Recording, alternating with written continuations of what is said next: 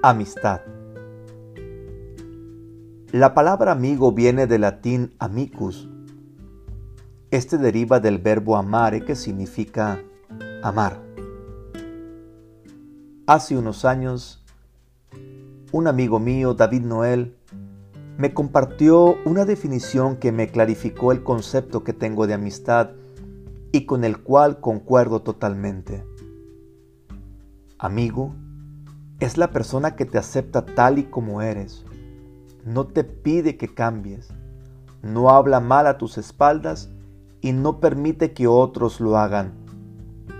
Si has encontrado una persona así, has encontrado un verdadero amigo.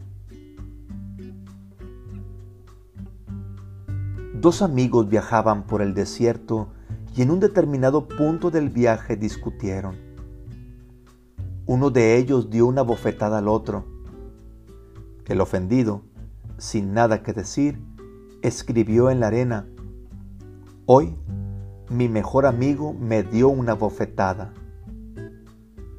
Continuaron su camino y llegaron a un oasis donde se bañaron.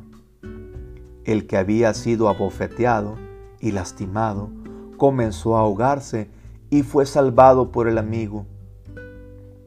Al recuperarse tomó un cincel y escribió en una piedra, Hoy mi mejor amigo me salvó la vida. Intrigado, el amigo preguntó, ¿por qué después de que te lastimé escribiste en la arena y ahora escribes en una piedra? Sonriendo, el otro amigo respondió, cuando un amigo nos ofende, debemos escribir en la arena, donde el viento del olvido y el perdón se encargarán de borrar y hacer desaparecer la ofensa. Por otro lado, cuando nos pase algo grandioso, debemos grabarlo en la piedra de la memoria del corazón, donde ningún viento del mundo podrá borrarlo.